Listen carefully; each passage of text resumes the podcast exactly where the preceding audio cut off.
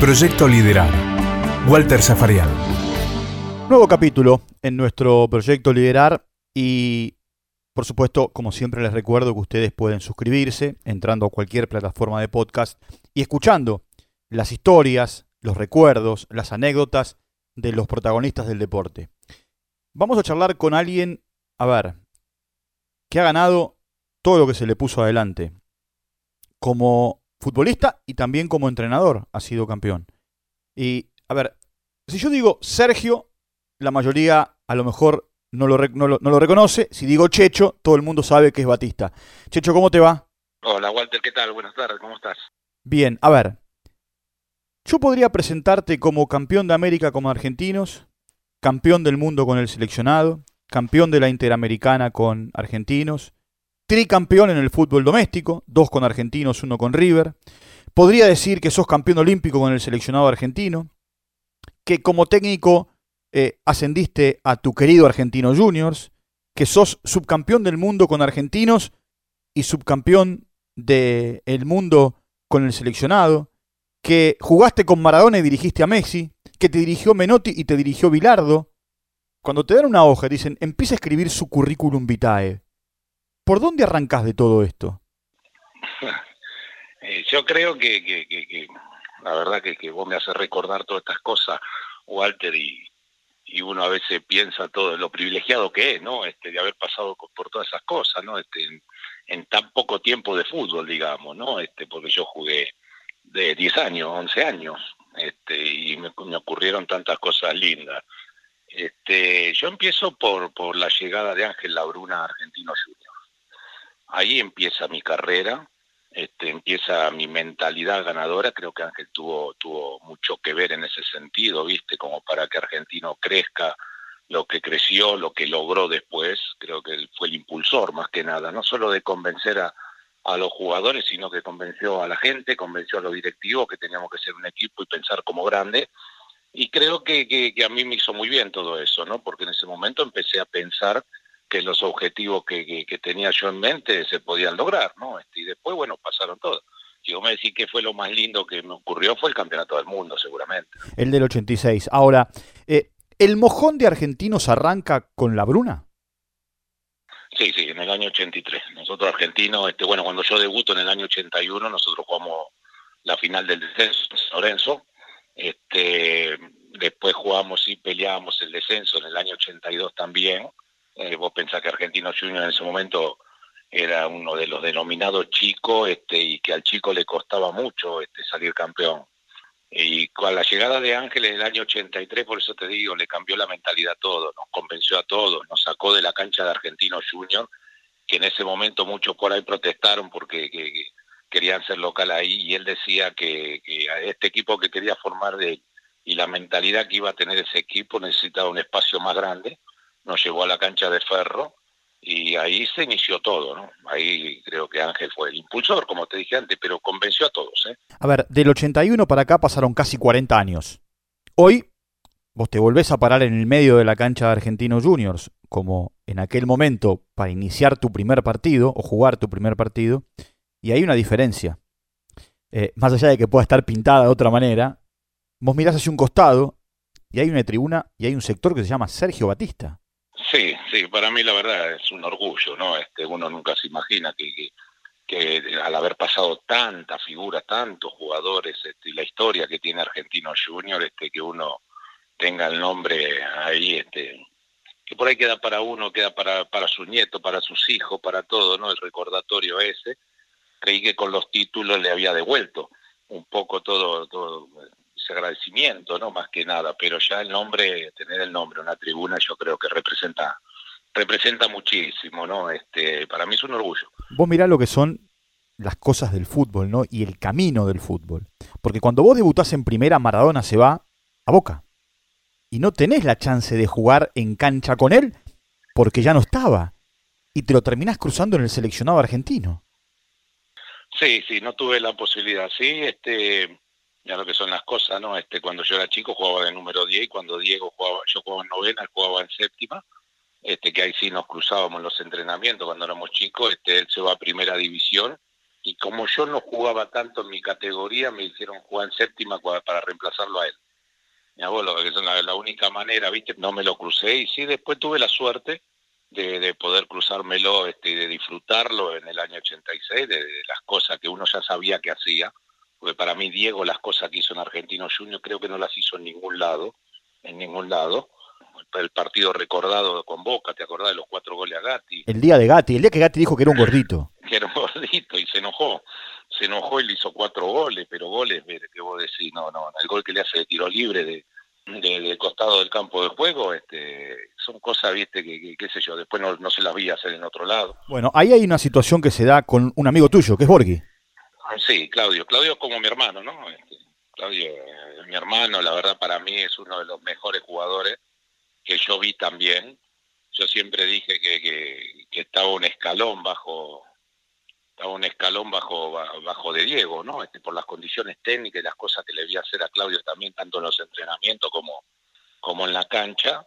Este, cuando digo un escalón, porque yo pienso que Diego está arriba y nosotros, los jugadores normales, estamos a 10 escalones por ahí, ¿no? Claudio no, Claudio estaba cerca de Diego Maradona por sus condiciones y lo disfruté también, ¿no? Bueno, la, la imagen tuya corriendo en busca de Burruchaga. Jorge dice siempre, es como si se me hubiese venido Dios encima. Por tu imagen grandota, con la barba, eh, desarmado llegando a la zona. Sí, sí, que Jorge lo cuenta siempre, ¿no? Este, yo te digo sinceramente por qué corrí hasta ahí, porque vos sabés que Carlos no nos dejaba festejar los goles a nosotros a los mediocampistas, ¿no? Este, por la por la situación del partido más que nada, este, sí llegué hasta ahí. Jorge dice que vio a Jesús Cristo cuando cuando levantó la cabeza, pero yo fui nada más a decirle que se quedara un ratito nada más ahí, porque jugaba con el tablero, ¿no? Nosotros jugábamos con el tablero y faltaban seis minutos, creo, seis siete minutos. Este, y llegué hasta ahí como para decirle que por lo menos tenían que pasar dos tres minutos, más allá de felicitarlo por el gol, pero esa fue la idea mía de llegar hasta ahí. Si no, como te dije antes, si no, no hubiese corrido porque Carlos no, no, no, no quería que vayamos, no, no, no, no dejaba a los defensores ir a, festejar los goles.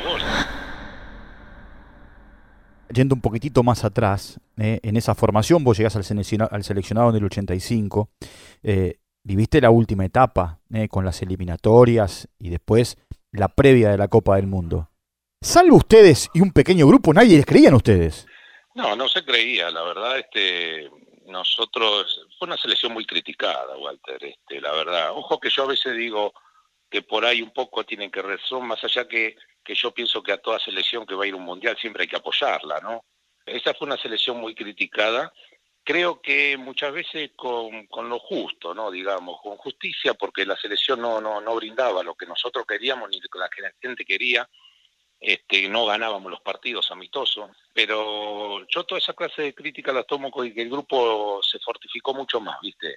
Mentalmente nosotros estábamos muy bien, con mucha confianza, nos dio confianza y sabíamos que le teníamos que demostrar a todos que estaban equivocados, que era un grupo que, jugaba bien al fútbol, un grupo de, jugadores técnicos, inteligentes, como para poder ganar el mundial. Y creo que dentro de lo malo que es, ¿no? Esas críticas que te duelen muchas veces, creo que nos hizo bien a nosotros.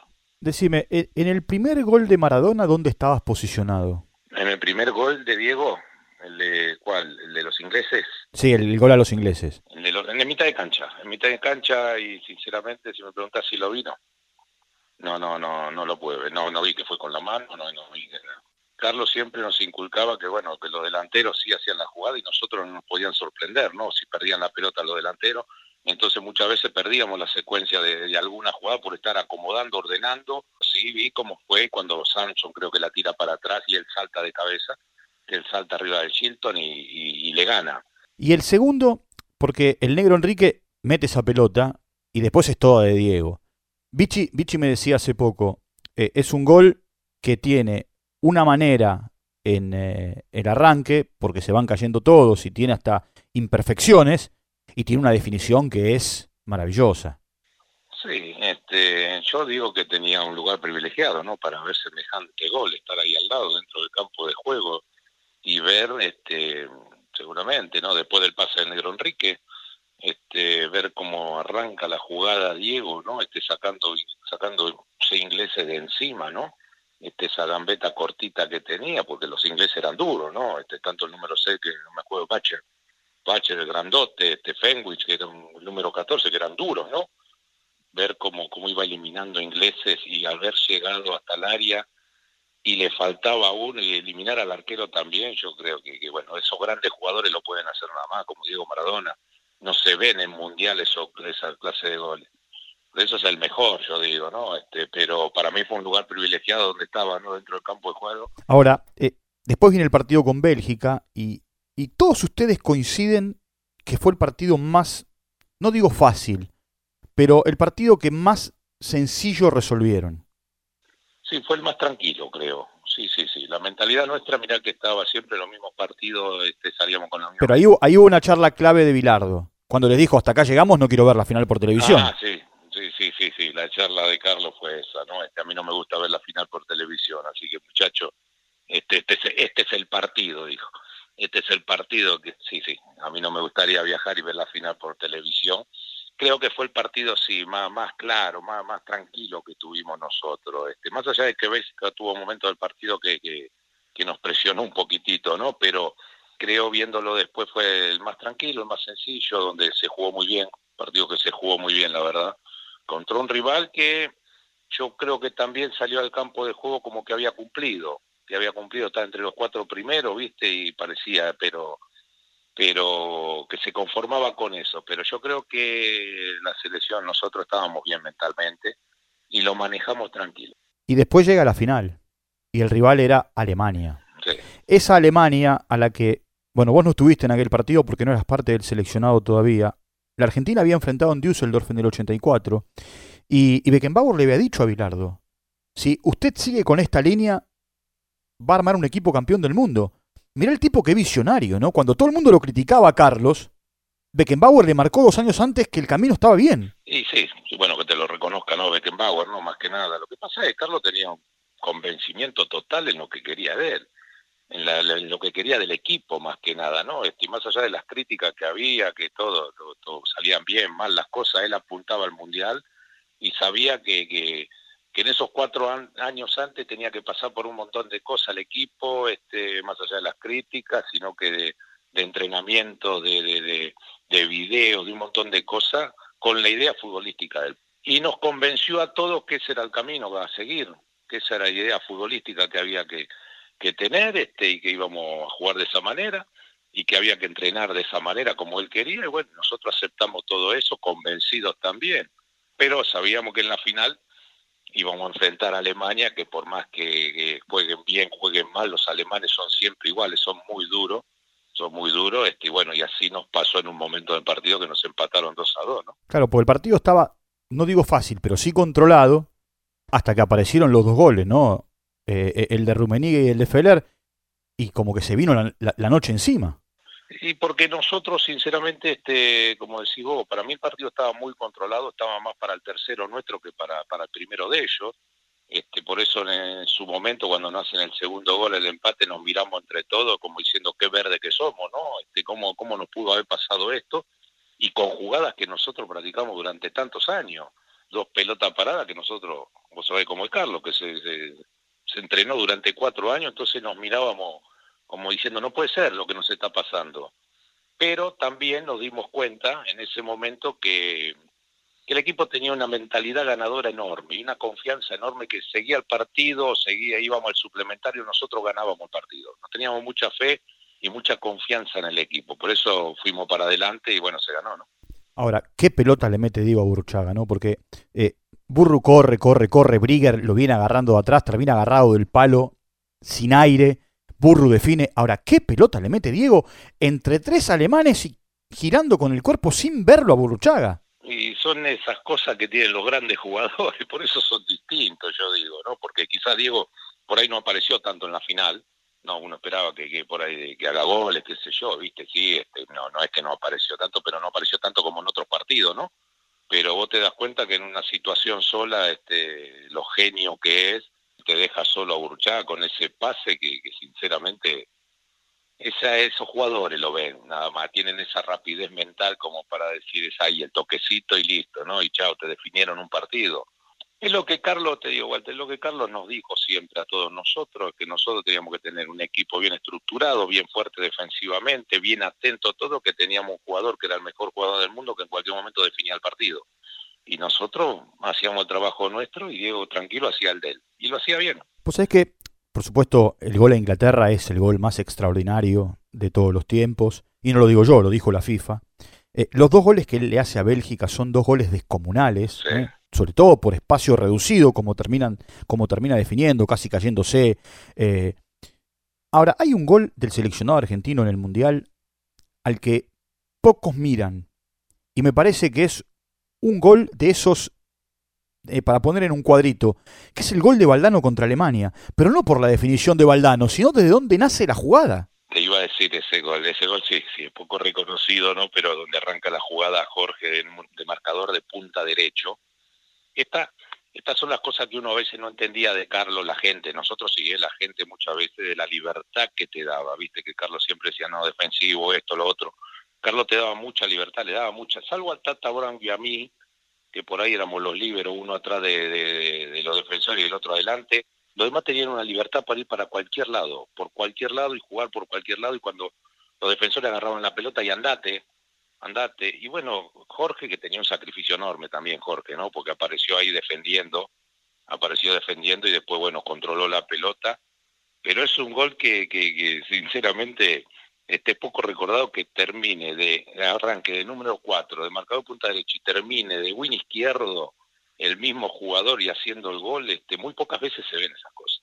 Nombraste recién al Tata, ¿no? Eh, y, y, él, y él, por supuesto, eh, para ustedes fue un golpe muy duro, para nosotros que lo conocimos y hasta que compartimos muchas cosas en su casa, eh, en ranchos también. Eh, qué, qué, personalidad, ¿no? Porque él llega, y muchos decían, a cebar mate, y, y termina haciendo el gol que abre la final, y termina con el hombro destrozado, y cuando el doctor Madero le dice, va para afuera, y Garré se preparaba para entrar, y él dijo, yo no salgo, yo de acá, ¿eh? con los pies para adelante nada más. A mí me enseñaron que de la cancha me sacan muerto. Sí, de Tata, bueno, este sí, como decir, para nosotros fue un golpe muy duro lo que pasó, la verdad, porque el tipo extraordinario, ¿viste? Y que te pase tan joven, este, nos dolió muchísimo, ¿no? Y parte que, que era un tipo que se hacía querer mucho, ¿viste? Lo que sí tenía para jugar este, una personalidad terrible, terrible. Él sabía muy bien cuando llegó a México que por ahí tenía que correr de atrás porque estaba Daniel Pasarela pero nunca lo iba a saber decaído, nunca lo iba a saber, este, no, no juego, este, me tiro, no sé, no entreno, o entreno a mitad, no, el tipo siempre, siempre adelante, siempre positivo, este, y bueno, y después cuando le tocó jugar, que, demostró que estaba a la altura de, de, todo, ¿no? Después del gol de Burruchaga hay tres momentos en, en esa final. La primera es cuando todos ustedes lo corrían al pifilo pidiéndole que terminara el partido y el tipo se quería quedar con la pelota. Sí, sí, sí. buscaba la pelota, el tipo buscaba la pelota, quería quedarse con la pelota y no terminaba el partido y seguía el partido. Sí, ahí le dijimos un montón de cosas. Lo dijimos porque nos dimos cuenta en el momento que él quería la pelota. Este, y, le dijimos unas cuantas cosas, que la termine, qué sé yo, pero sí, sí ese es un momento que, que, que se vio en todos lados, pues se dieron cuenta ustedes, nos dimos cuenta nosotros dentro del campo de juego y en ese momento lo queríamos matar. Y el segundo momento tiene que ver cuando te dan la medalla. En esa recorrida quedas enfrente del presidente de la FIFA, que en ese momento era Avalanche, y te pone la medalla de campeón del mundo. Es una, es una emoción terrible, ¿viste? A veces te cuesta, a veces te cuesta, ¿viste? explicarla la emoción que es ser campeón del mundo. Yo siempre lo digo que es una, una satisfacción para mí, ¿no? Este, el hecho de, de, haber logrado esa medalla, haber logrado el campeonato del mundo, una satisfacción de haber podido eh, de, devolverle más que nada a toda la gente de cuando tuve que hacer el sacrificio le digo, hablo de mi viejo, mi vieja, mis hermanos, este, mis amigos mismos, ¿no? Este, que tuvieron que, estar a la par mía, ¿no? Como para que yo pueda lograr ese objetivo, ¿no? Este, te hablo de cuidado, de constancia, este, de, que mi viejo y mi vieja no tengan un sábado y domingo para disfrutar, porque yo tenía que jugar al fútbol, ese acompañamiento, y yo creo que cuando vos recibís esas cosas, yo por lo menos recuerdo todo eso. Bueno, el tercer momento es cuando, a partir que Diego toma la copa como capitán, la empiezan a agarrar ustedes. Sí. ¿Cuál, ¿Cuál fue tu primera sensación cuando agarraste la Copa del Mundo? No, las sensaciones, viste, yo que sé, viste, a veces te pasan cosas por la cabeza, a veces no lo podés creer, viste, también que llegaste a ese momento, este, pero lo primero que pensás es que cumpliste el objetivo, que todos cumplimos, este, pero es inmenso la emoción que te da levantar esa copa, ¿no? Que vos sabés que no cualquiera la puede tocar y no cualquiera la levanta.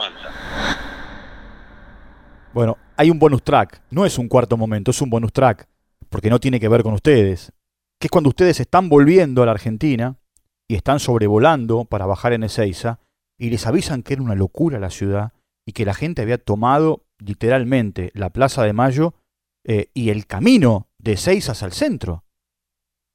Pues, yo creo que fue algo, impresionante, sinceramente, que ahí nosotros realmente nos, nos dimos cuenta lo que habíamos hecho, ¿no?